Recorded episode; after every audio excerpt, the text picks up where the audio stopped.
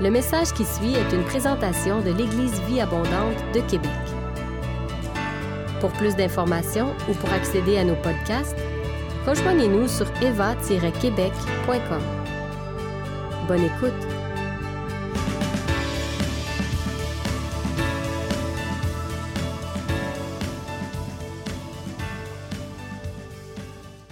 Bonjour tout le monde. Quelle belle présence qu'on a eue pendant ce culte, hein?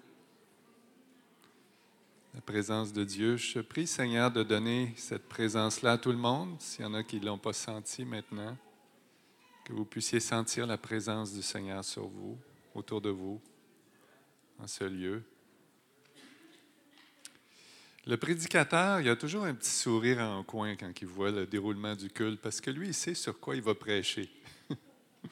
Puis quand on voit les interventions hein, qui prennent place, les prières, les commentaires, qui vont toutes dans le sens de notre message, ça fait toujours Ah, on est, on, on est dans le flot de l'esprit. Amen. C'est vrai, hein? Plusieurs savent ici que je suis euh, médecin, pasteur, mais peut-être vous ne savez pas que je suis allé en, en, médecine pour être psychiatre et que j'ai pratiqué la psychothérapie pendant 23 ans avant de transiter vers la prière de guérison. Et j'ai vu souvent des gens souffrir de dépression. Mais euh, ce que j'ai constaté aussi, c'est qu'il y a du positif qui peut ressortir de ces expériences difficiles-là. De ces creux-là peut sortir la vie. Tu peux mettre la première diapo tout de suite. Même chez les non-chrétiens, la dépression va souvent amener une réévaluation dans la vie des gens. Les gens vont faire des ajustements. Certains vont choisir de, travailler moins, de passer plus de temps en famille. D'autres vont décider de cesser l'alcool, la drogue. Euh, il y a des gens qui se convertissent. Quand on y pense, là, parmi les chrétiens, il n'y a pas beaucoup de gens qui se sont convertis quand tout allait bien dans leur vie. Hein? C'est souvent une période de remise en question qui nous amène à se tourner vers Dieu. Donc, la vie a des creux et c'est le pattern de la vie chrétienne. On peut dire que la mort est nécessaire pour qu'ensuite il y ait une résurrection. Et c'est à partir d'un texte de, Philippiens aujourd'hui que j'aimerais prêcher. Donc, Philippiens 3, versets 10 et 11 qu'on va lire, c'est Paul qui nous parle de Jésus.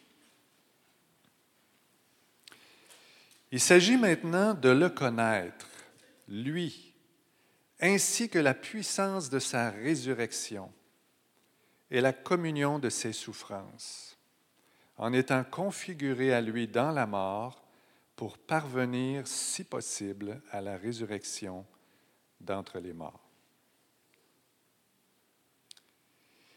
Dans le contexte, Paul, il disait d'abord qu'il avait considéré tout ce qu'il avait comme de la boue.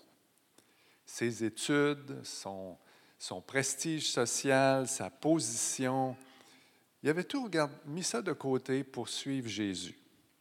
Il faut dire qu'il n'avait pas eu trop le choix. Hein? Jésus, il avait dit, viens ici mon âme. Quand Jésus appelle de cette manière-là. Mais quand même, Paul, Paul aurait pu se rebeller. Il a dit non, j'accepte de tout mettre ça de côté. Et ce que je cherche, et là, c'est là que c'est étonnant. Il n'a pas dit je vais chercher un gros ministère, parce que nous, des fois, c'est comme ça qu'on on le voit. On dit on aimerait ça prêcher comme Paul, on aimerait ça enseigner, on aimerait ça chasser les démons puis guérir les malades comme Paul. Mais lui, ce qu'il dit, j'aimerais connaître Jésus. Connaître même la communion de ses souffrances pour parvenir à la résurrection comme Jésus. C'est ça son but. Il ne vise pas un gros ministère, c'est de la présence et de l'intimité avec Jésus que vient tout le reste. Quand tu connais Jésus, quand tu parles à Jésus, Jésus te dit quoi faire et, les miracles prennent place. Donc, si le succès avait été son but, en fait, il était aussi bien de rester à Jérusalem. Il, il était bien là. Il était le chouchou des profs au Sanhédrin. Il aurait eu une belle position.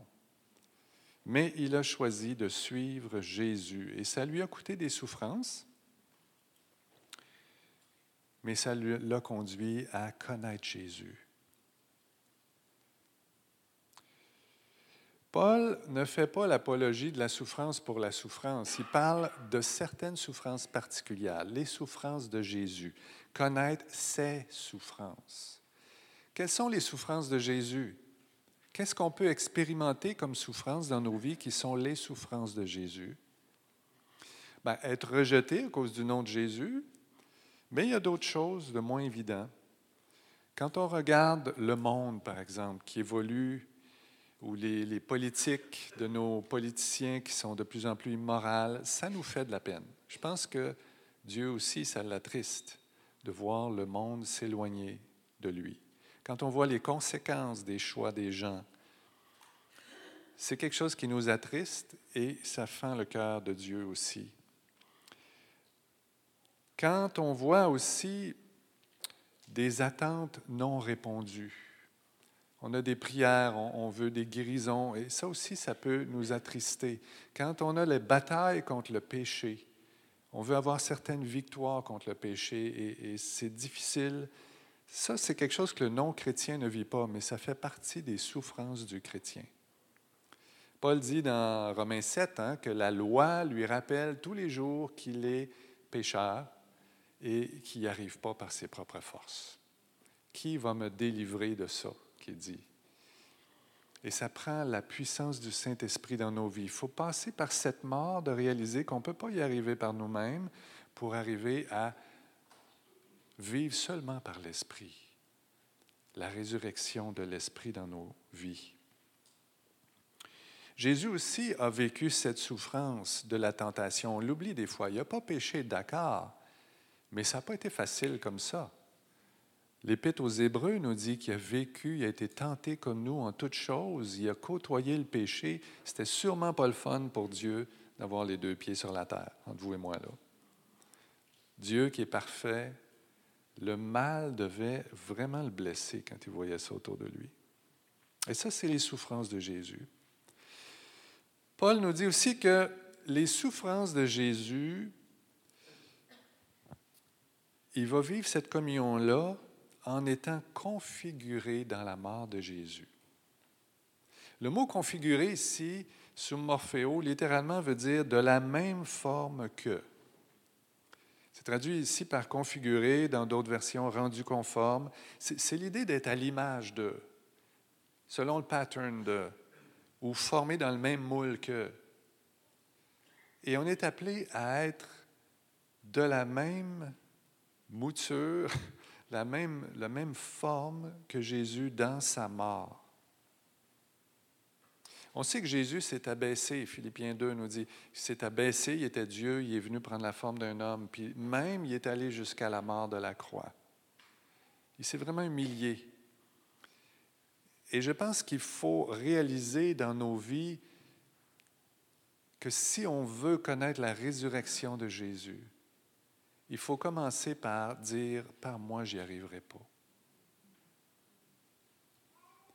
Pas par mes forces. Je suis un simple homme. Cette œuvre-là d'être configurée dans la mort de Jésus commence à la conversion, mais elle se poursuit après. Elle est à plusieurs endroits, l'idée d'être à l'image de Jésus, Romains 8, 29, Colossiens 3, 10, il y a aussi ce beau passage de 2 Corinthiens 3, 16, 18 qui dit qu'on contemple la gloire de Jésus au travers le miroir de l'Esprit et qu'on est transformé dans la même image de gloire en gloire. Ça montre une progression. Ça montre qu'on ne change pas du jour au lendemain non plus. Il y a aussi Colossiens, dont j'ai parlé, 3.10, qui nous dit, qui parle de la création. Dieu avait créé l'homme à son image. Le péché a terni l'image. Et Dieu veut recréer les croyants à l'image de Jésus-Christ. On doit être conforme à son image, conformé dans le même moule que, reconfiguré. Et ça se fait progressivement morceau par morceau, pièce par pièce, jour après jour. La mort du vieil homme pour ensuite arriver à la vie, la nouvelle vie en Christ. Et le but ici, c'est très important. Le but, frères et sœurs, retenez bien ça aujourd'hui, le but, ce n'est pas de rester pogné dans la mort, c'est d'arriver à la résurrection. Paul dit, je veux être configuré dans la mort pour arriver à la résurrection. Le but, c'est d'expérimenter, de connaître la puissance de sa résurrection. Et comme j'ai dit, ça commence à la conversion. Paul nous dit, l'Évangile est une puissance pour quiconque croit. Romains 1,16. C'est une puissance qui vient dans ta vie. C'est une puissance qui est nécessaire pour briser et enlever le voile qui t'empêche de voir Jésus pour briser le mal dans ta vie, pour briser la capacité que l'ennemi a de te garder dans la mort, justement. C'est une puissance qui t'amène dans le royaume des cieux. Et si tu n'es pas chrétien, si tu n'as jamais fait cette prière pour le devenir, il est important que tu dises au Seigneur, oui, envoie ta puissance sur moi pour que mes yeux s'ouvrent. Comme je dis des fois à des gens, qui ne sont pas trop sûrs. Tu as juste à faire une prière, demander à Dieu que s'il existe vraiment, il se révèle à toi. Et ceux qui font cette prière-là, des fois, ils sont surpris. Parce que Dieu est puissant. Il a cette puissance de l'Évangile et il souhaite se révéler au cœur humain. Il s'agit maintenant de le connaître, lui ainsi que la puissance de sa résurrection. Et cette puissance-là, elle continue après la conversion. Dieu veut nous faire grandir dans la puissance de notre nouvelle vie pour qu'on puisse expérimenter la puissance de sa présence, la puissance des œuvres de l'Esprit en nous, la puissance de la foi, pour qu'on puisse aller chercher tout notre héritage. Ça, c'est la résurrection qui vit en nous. Et ce n'est pas juste Paul qui nous dit ça ici en parlant de lui. Paul pense que c'est vrai pour tous les chrétiens. Dans Romains 6, Romains, c'est une lettre euh, très dogmatique, hein, il expose tout le christianisme de A à Z. Romains 6 nous dit qu'on meurt tous avec le Christ pour ressusciter avec le Christ. C'est tout le monde. On est appelé à ce pattern-là, à cette configuration-là dans la nouvelle vie. Le problème avec bien des chrétiens, c'est qu'on veut la nouvelle vie, mais on ne veut pas nécessairement mourir à l'ancienne.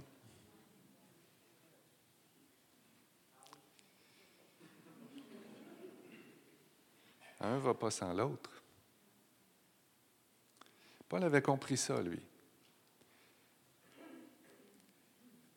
Et il avait compris aussi qu'il y avait une différence entre la conversion et ce qui vient après. Parce que, regardez bien le petit mot ici, si possible. Au départ, en haut, il parle de la puissance de la résurrection d'une façon générale, mais en bas, ben, en bas sur la diapo, là, à la fin des deux versets, il dit pour parvenir, si possible, à la résurrection. Je pense qu'il ne parle plus ici de la conversion parce que la conversion, ce n'est pas une possibilité. Si tu crois en Jésus, tu es sauvé, point. C'est une assurance, c'est une promesse. Jésus, Jean, Paul, ils ont tous été clairs. Celui qui croit en moi ne vient point en jugement, mais il est passé de la mort à la vie. Celui qui a le Fils a la vie éternelle, etc. On a cette assurance. Alors pourquoi Paul parle d'un si possible? Je pense que Paul ici parle de quelque chose qui se vit dans la vie présente. Il ne parle pas juste de la conversion. Il aspire, écoutez bien ça, à ce que se manifeste le plein potentiel de la puissance de la résurrection de Jésus dans sa vie. Et ça, tous n'y parviennent pas. Il faut se battre pour ça. Cette idée-là du plein potentiel, c'est aussi la définition de la vertu. La vertu, c'est une qualité morale pour atteindre un idéal. C'est un effort pour atteindre son plein potentiel, pour devenir ce pourquoi on a été créé par Dieu, pour être vraiment à l'image de Dieu. Ce sont les vertus chrétiennes qui nous transforment. Quand on cherche ces vertus-là, ça va nous aider à ressembler à Dieu. Et l'espérance de la résurrection, c'est une doctrine, mais c'est aussi quelque chose qu'on expérimente. C'est une vertu. Paul veut expérimenter cette espérance de la résurrection ici maintenant. Et cette espérance-là, chrétienne, s'appuie sur une réalité qui est Dieu, qui est fidèle, s'appuie sur une alliance, qui est la nouvelle alliance en Jésus. Il ne s'appuie pas sur rien. Ce n'est pas juste une, espérance dans le vide. Ah, j'espère que ça va arriver. Hein, j'espère que je vais gagner la loto. Vous savez que vous avez une chance sur plusieurs milliards de gagner la loto? Bon, ça paraît pas bien, là. Il y a un gars qui l'a gagné il n'y a pas longtemps à Saint-Romuald. Ma femme a dit hey, c'est là que je fais mon épicerie. ça fait rêver, mais entre vous et moi, là, vous avez une chance sur un milliard de gagner la loto. Combien de chances vous avez que Jésus et que le Seigneur honore leur parole quand vous croyez en eux? 100% Dieu honore toujours sa parole. Et la vie éternelle, laissez-moi vous dire que ça vaut beaucoup plus que 70 millions.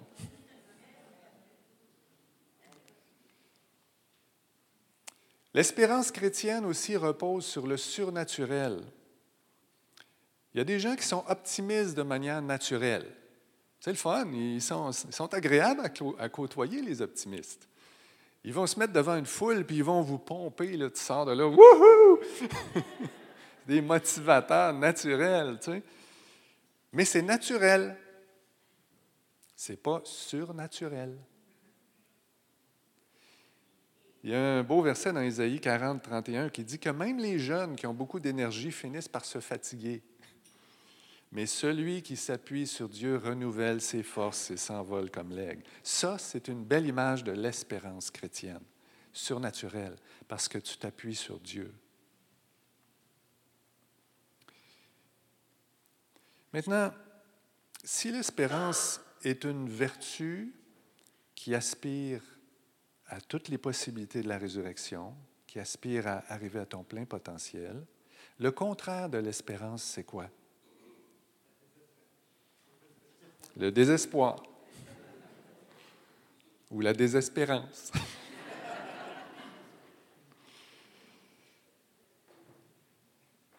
Pensez-vous, j'ai une question pour vous, pensez-vous que la dépression, c'est une maladie ou un péché? Ouch. Quels sont ceux qui disent que c'est une maladie? Quels sont ceux qui disent que c'est un péché?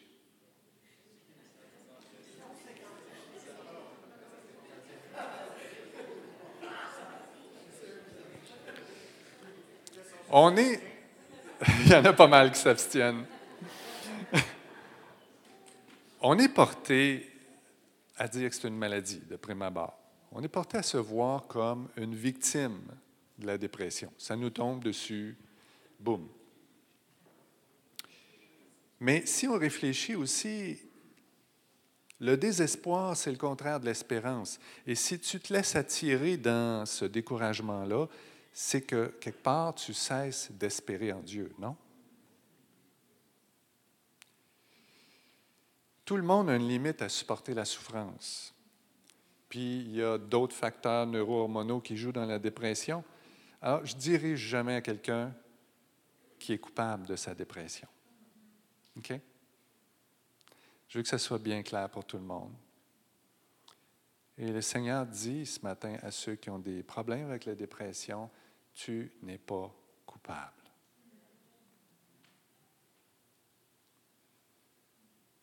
Et je prie que le Seigneur brise vos chaînes. J'avais le chant ce matin euh, en tête. There is power in the name of Jesus pour briser les chaînes, pour briser les chaînes. Il y a de la puissance en Jésus pour briser vos chaînes. Mais je dis en même temps, attention au découragement. Attention à votre manière de vivre les épreuves. Attention à votre attitude dans les épreuves et vos pensées. C'est important. Ne vous laissez pas entraîner vers le fond. Oui, il y a des changements neurohormonaux, comme je l'ai dit, mais ces changements-là sont quand même euh, influencés par notre manière de penser. La preuve, vous allez chez votre psy et vous sortez de la rencontre encouragé parce que ce que vous avez échangé, ce que vous avez dit, vos pensées, vos émotions sont venus changer quelque chose et vous sortez de là plus de bonne humeur. Pourquoi? C'est que ce n'est pas seulement physique, il y a quelque chose qui est relié à votre manière de croire, de penser, d'espérer. L'espérance affecte le corps. Le philosophe chrétien Kierkegaard, dans son livre La maladie à la mort, je suis sûr que tout le monde a lu ça ici, en anglais Sickness unto Death, c'est un livre qui a été quand même très populaire il y a deux siècles.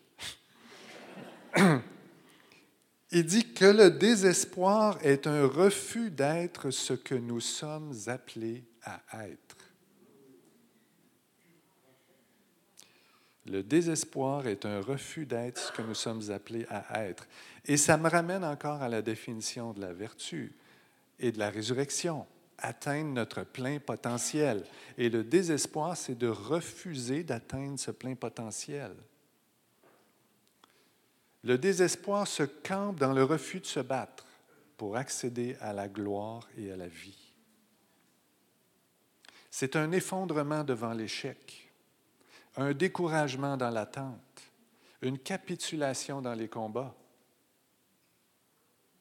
C'est une option pour des gratifications inférieures immédiatement accessibles, comme la porno, l'alcool, l'argent plutôt que d'attendre et d'espérer la vraie gloire. Le désespoir, c'est plus qu'un doute passager. Soit dit en passant, c'est normal pour tous les chrétiens d'avoir des doutes de temps en temps. Mais le désespoir, c'est plus que ça. C'est l'installation d'une pensée incrédule et qui devient cynique. On devient comme indifférent. Il y a de l'amertume il y a ça. C'est des petites jokes plates. C'est une pensée qui cesse de croire que Dieu répond, qui cesse de croire qu'il prend soin de nous. Et c'est pour tout ça que le désespoir était considéré par les anciens théologiens comme un péché. Parce que le découragement met fin à la bataille de la vie. Et comme j'ai dit, les gens déprimés ne doivent pas se sentir coupables, mais ils doivent se sentir appelés à fixer leurs yeux sur Jésus.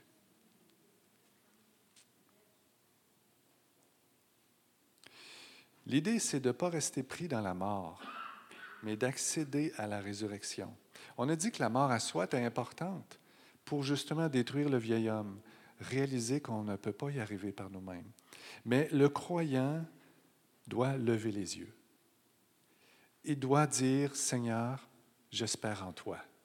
C'est là que naît la véritable espérance chrétienne. Quand tu réalises que tu ne peux pas y arriver tout seul, que tu dois absolument dépendre totalement de Dieu.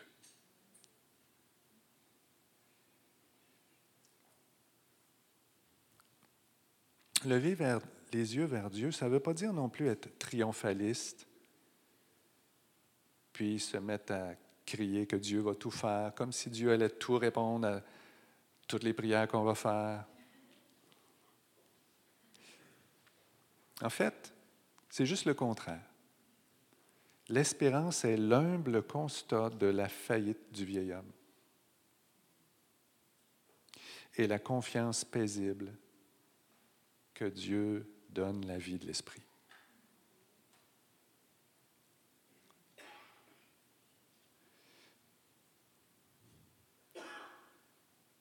L'espérance, c'est la crainte que si Dieu ne me fait pas vivre, je vais mourir. Ma vie est en lui. Ma résurrection est en lui. À qui irions-nous? Tu as les paroles de la vie éternelle. C'est toi qui es la résurrection, la vie et la vérité. S'il ne m'aide pas à surmonter mon péché, je vais devoir subir sa justice. Et ça, c'est le phénomène de ce qu'on appelle la crainte de Dieu. Ce n'est pas un concept facile, la crainte de Dieu. Dieu est mon ami parce qu'il me fait grâce, mais il est pourtant mon ennemi à cause de mon péché. Je compte sur sa bonté, mais j'ai peur de ma propre rébellion qui me pousserait loin de lui. Dieu m'aime et je sais que son amour bannit la crainte. Mais en même temps, j'ai le potentiel de m'éloigner moi. Tant que je demeure dans sa présence, je n'ai rien à craindre. Mais si je deviens désespéré et cynique, qu'est-ce qui arrive? Je perds sa présence. Plus je suis conscient du risque de mourir loin de lui, plus je vais rester attaché à lui. Et David décrit bien ça dans un psaume 115, 11 où il dit, Vous qui craignez le Seigneur, mettez votre confiance dans le Seigneur. Ça semble paradoxal. Quand tu crains quelque chose, habituellement, tu te sauves. Mais là, ça nous dit, Vous qui craignez Dieu, collez-vous à lui. Pourquoi? L'image que j'ai eue pour essayer d'expliquer ça, c'est celle d'un enfant. L'enfant, il sait que son papa l'aime, mais il sait que des fois, il a des gros yeux, puis, il gronde, puis là, il a peur de son papa. Il y a les deux. Il y a une espèce de rapport ambivalent dans, dans la relation de l'enfant à son père. Alors, qu'est-ce qui arrive s'il y a un ennemi qui l'attaque ou quelqu'un de, qui il a peur? Des fois, ce n'est pas toujours un ennemi, hein, mais un étranger, puis l'enfant a peur de l'étranger. Il vient se coller sur papa. Pourquoi? Parce qu'il sait que papa l'aime, puis que papa est plus à craindre que l'autre, l'autre bord. hein? Papa, il est assez fort pour chasser l'ennemi. Et c'est exactement ça avec Dieu.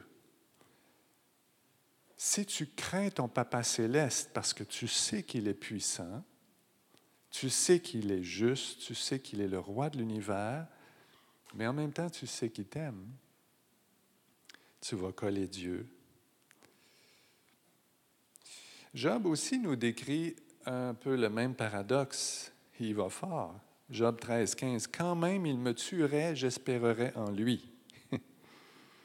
On sait que Job était malade. On sait que Job ne comprenait pas pourquoi.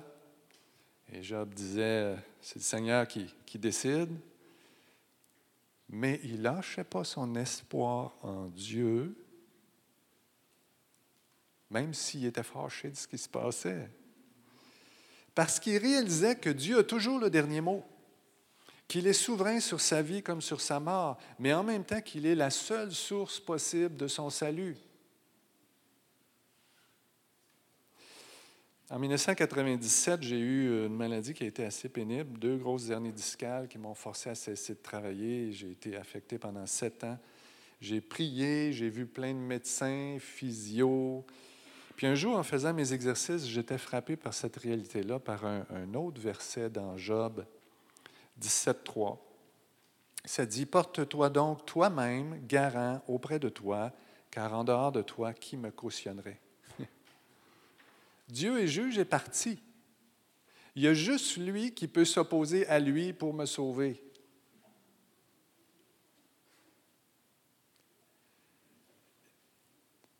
Il permet l'épreuve, mais il peut aussi m'en délivrer.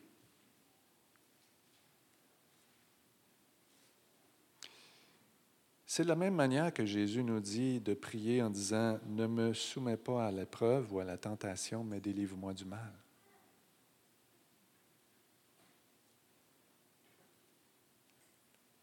Ne me soumets pas à l'épreuve, ça veut dire que Dieu a le potentiel de me soumettre à l'épreuve. Ça ne veut pas dire qu'il est la source du mal. On sait que l'ennemi, Satan, est la source du mal. Mais Dieu est plus haut et il décide tout. Le rapport entre Dieu et le mal, c'est une autre affaire qui n'est pas facile. Hein? C'est un peu comme la notion de la crainte de Dieu ou de sa souveraineté.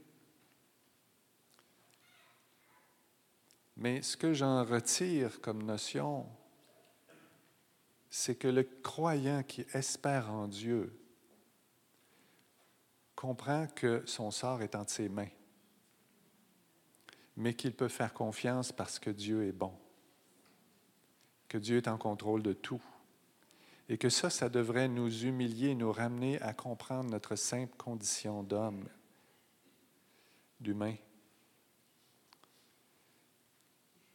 Ça devrait nous amener à toucher le fond de cette mort dont Paul parle et à être configuré à l'idée que notre vieil homme ne peut rien par lui-même, que nous ne pouvons pas assurer notre salut par nous-mêmes, que nous devons dépendre de la foi en Jésus-Christ de son œuvre sur la croix, et dans nos vies de la puissance de sa résurrection pour expérimenter ce qu'il veut faire.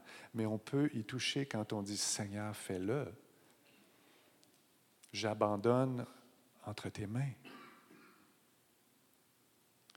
Que ta vie coule en moi que ton Saint-Esprit se manifeste en moi.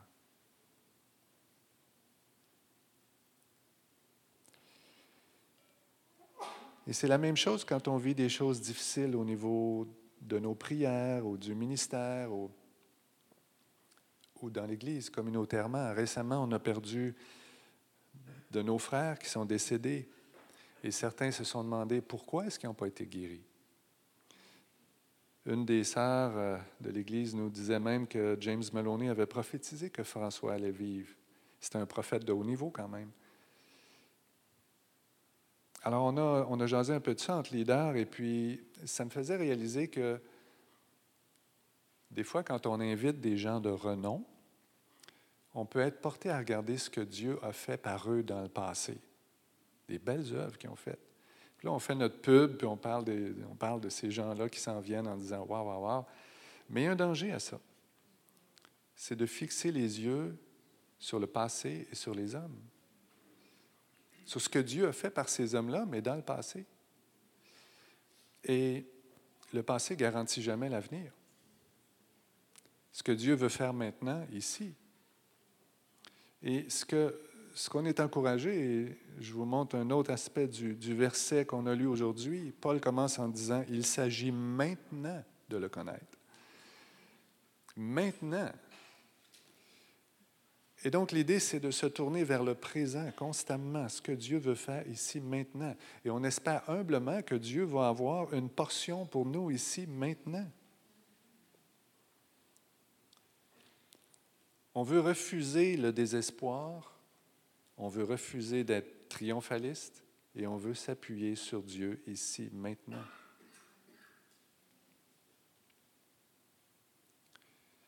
Alors mon message ici aujourd'hui, c'est de vous exhorter, exhorter en particulier ceux qui souffrent, exhorter ceux qui se posent des questions, à juste dire Dieu est en contrôle.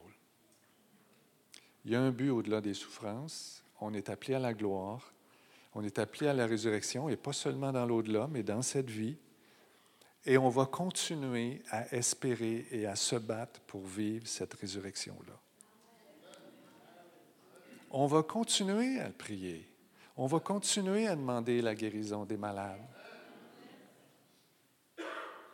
On va continuer à lui faire confiance, mais on va aussi continuer à croire que c'est lui qui décide.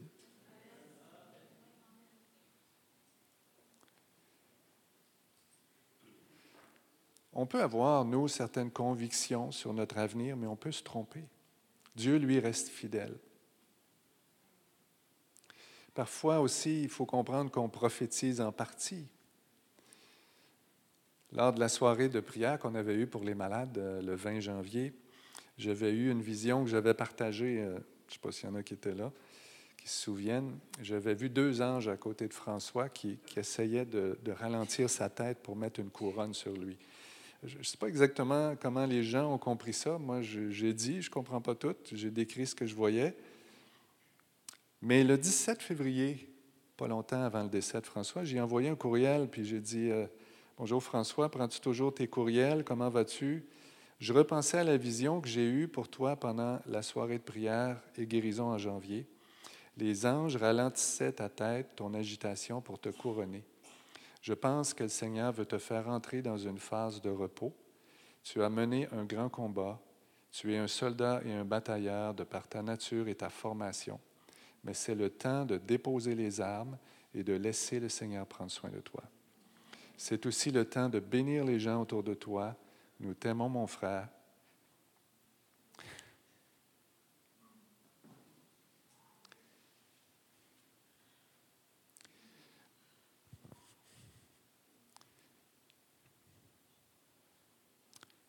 Merci pour tout ce que tu as fait pour le Seigneur.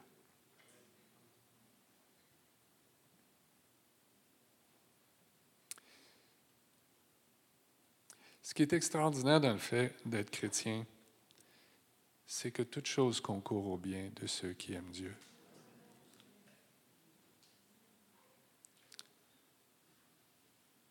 Et Dieu, moi, m'a donné beaucoup de paix avec cette vision-là parce que il me montrait que le Seigneur voulait vraiment lui donner le repos et qu'elle allait le couronner.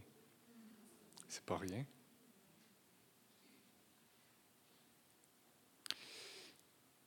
Dieu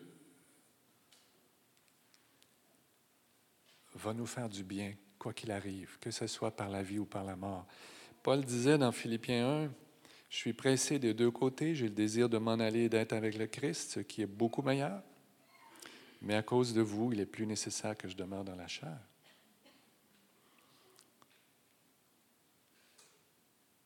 Madame Kennedy est ici aujourd'hui. Euh, on a été voir Carol avant son décès, puis c'était clair pour lui qu'il aimait bien mieux être avec le Seigneur. Et ce n'était pas du désespoir. Il y, a, quelque chose de beau à être avec le Seigneur quand on sait qu'on a cette espérance chrétienne. Alors nous séparer de nos bien-aimés peut être douloureux, mais on va les retrouver. Et c'est là qu'on est heureux d'avoir cette foi, cette espérance de la résurrection. Alors je vais terminer en priant qu'on soit tous en paix avec ces grandes questions-là. Puis je vais inviter l'équipe de prière aussi à venir s'il y a des gens qui veulent venir prier, qui ont des questions, qui ont des combats avec le découragement, vous êtes les bienvenus.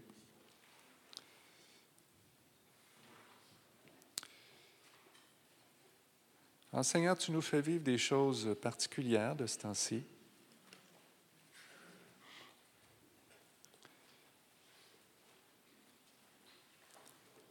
Et je pense que tu as un plan derrière ça. Tu veux que l'on comprenne que tu es souverain, que tu es en contrôle. Tu veux qu'on te fasse confiance. Et je te prie, Seigneur, que cette présence, on puisse la goûter. Ce dont parle Paul, connaître Jésus, sa présence, son intimité, le connaître même dans la mort, dans ce sens qu'on on comprend qu'on ne peut rien par nous-mêmes. Et Seigneur, on veut que tu fasses renaître ce nouvel homme en dedans de nous, que tu nous fasses vivre vraiment à partir de ta puissance, de la puissance de ton esprit, de l'image de Jésus. Je te prie pour des gens renouvelés ici. Je te prie pour des gens qui acceptent de mourir et de laisser aller le vieil homme. Merci pour les prières qui ont été faites. Merci pour les exhortations qui ont été faites tantôt par Benoît, par la sœur qui a prié en arrière. Parce que c'est exactement ça. On a besoin de ta présence, Seigneur. On a besoin de laisser aller notre vieille vie. On a besoin d'accepter que tu es en contrôle. Mais en même temps, on te prie de changer les choses, d'amener la vie, de libérer des malades, d'amener des gens à te connaître, d'amener des vies à être transformées. Seigneur, je te prie d'apaiser les questions, les tourments que certains pourraient avoir je te prie d'amener la foi et l'espérance maintenant.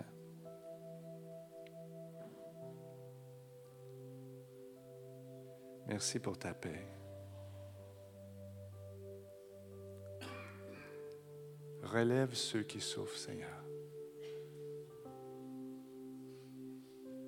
Brise les chaînes.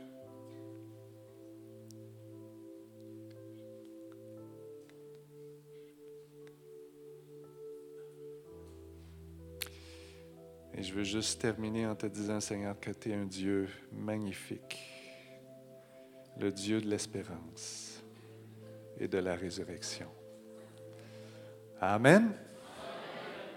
Amen.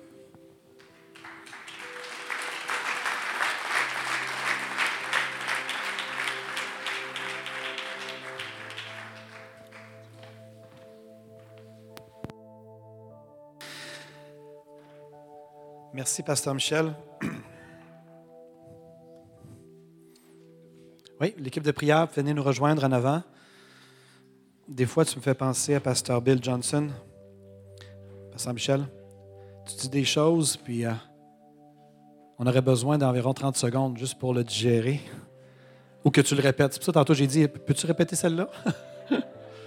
Il y a vraiment, vraiment des super pensées ce matin. Merci. Alors que tu parlais de Pasteur François, pas Pasteur François, mais François, je me suis rappelé d'une conversation que j'ai eue avec lui il y a quelques semaines. Alors que j'étais à, la maison chez les Gilbert, et puis euh, j'ai eu l'occasion de m'asseoir avec euh, François. Et euh, une de ses préoccupations qui était là, c'était vraiment d'aller jusqu'au bout et de perdre absolument aucune de ses récompenses, aucune des couronnes qui lui étaient échues en partage. Il me l'a verbalisé. Il dit, je vais en perdre aucune. Puis pour ceux qui connaissent François, c'est quelqu'un qui était quelqu'un de conviction. Là. aucune. Je vais avoir tout ce, que, tout ce, à quoi j'ai droit, tout ce que le Seigneur a pour moi, j'en perdrai aucune. Puis entre autres, même à ce moment-là, il y avait la notion de, pour lui, euh, c'était de pas de médication. Je vais, je vais aller jusqu'au bout de ma course. Je ne vais perdre aucune de mes couronnes Je ne suis pas en train de dire qu'il ne faut pas prendre de médication lorsqu'on est en fin de vie. Mon point n'est pas là, mais je parle plutôt de, de sa détermination à honorer le Seigneur jusqu'au bout, de telle sorte de recevoir la couronne qui lui était échue en partage. Et j'aime, c'est comme si c'était la première fois que je faisais le lien entre ce que tu avais reçu au mois de janvier, la vision que les anges venaient pour ralentir le rythme, pour qu'ils puissent rentrer dans le repos pour finalement être couronné. C'était exactement ce que François m'avait mentionné, que c'est ce qu'il voulait vivre. Donc, euh, ça peut être un encouragement en même temps. Et soit dit en passant, l'Église du Abondante, euh, on, est dans, on a une culture prophétique. Hein? Et j'aimerais profiter juste pour ouvrir euh, une petite fenêtre qu'on a vécue ensemble. Euh, on le leadership, on s'est assis ensemble cette semaine. On a débriefé sur euh, les sujets chauds comme euh, la guérison, les frères qu'on a perdus, qu'on aurait espéré qu'ils soient guéris, tout ça. On a jasé de toutes sortes de choses. Puis, un des éléments qui est sorti de nos échanges, c'est une culture prophétique. C'est une culture où on peut recevoir des choses du Seigneur dans notre vie personnelle, et quand on le vit avec le Seigneur, ben, on vit des choses avec le Seigneur. On reçoit la révélation, on, prie pour l'interprétation, puis éventuellement on arrive à la bonne interprétation, puis on applique le tout. Mais parfois on reçoit des choses, comme Pasteur Michel, c'est un bon exemple, il l'a partagé publiquement, mais c'était un mercredi soir de mémoire, on était 40, 50 personnes environ, je ne sais pas, environ dans, dans la salle, et Pasteur Michel a osé partager ce qu'il voyait, deux anges qui étaient autour de François, puis qui ralentissaient son rythme et qui mettaient une couronne mais il n'y avait pas nécessairement l'interprétation, qui est toujours trois étapes révélation, interprétation, application. La révélation, Pasteur Michel a vu deux anges avec qui mettaient une couronne, qui ralentissaient, François qui mettait une couronne sur sa tête. Maintenant, il faut arriver à la, bonne interprétation. Ce n'est pas à cause qu'on déclare ce qu'on voit qu'on a nécessairement tout de suite la bonne interprétation. Des fois, on l'a sur le moment, mais des fois, ça vient un peu plus tard. Et dans les dernières semaines, c'est arrivé à plusieurs reprises qu'on reçoit des choses de la part du Seigneur, mais on n'a pas encore l'interprétation, puis on ne sait pas exactement comment l'appliquer parce qu'on n'a pas encore l'interprétation. Mais on a le choix de garder les choses tout le temps juste pour nous, parce qu'on vu qu'on n'a pas l'interprétation, puis on est dans une culture, nous, où il faut tout le temps euh, ne jamais être dans l'erreur. On nous a enseigné que l'erreur, c'était mauvais. Donc, on essaie toujours d'éviter de se mettre dans l'embarras, de dire j'ai une vision, je ne la dirai pas parce que je ne sais pas c'est quoi l'interprétation. Mais il y a des fois où le Seigneur veut juste qu'on la déclare, la vision. Voici ce que je vois puis de ne pas improviser une, interprétation si on ne l'a pas. C'est exactement ce que Pasteur Michel a fait. Voici ce que je vois, je ne sais pas exactement, je prends la peine de le partager, voici ce que je vois. Mais les semaines nous ont aidés à comprendre par la suite qu'est-ce que le Seigneur est en train de faire. Donc, j'aimerais juste vous mentionner, frères et sœurs, que des fois, l'Église vie abondante, il y a des, frères et sœurs qui partagent, qui reçoivent la part du Seigneur, puis ils ne comprennent pas, ils n'ont pas nécessairement l'interprétation à ce moment-là. C'est correct.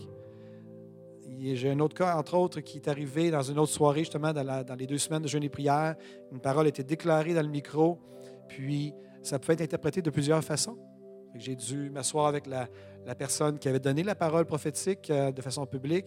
Après ça, je me suis assis avec la personne qui était, était identifiée dans la parole prophétique pour faire un suivi. Mais au bout du compte, ce que je me rends compte, c'est qu'on a besoin de la sagesse de Dieu pour ne pas mépriser les prophéties, mais examiner toutes choses et retenir ce qui est bon.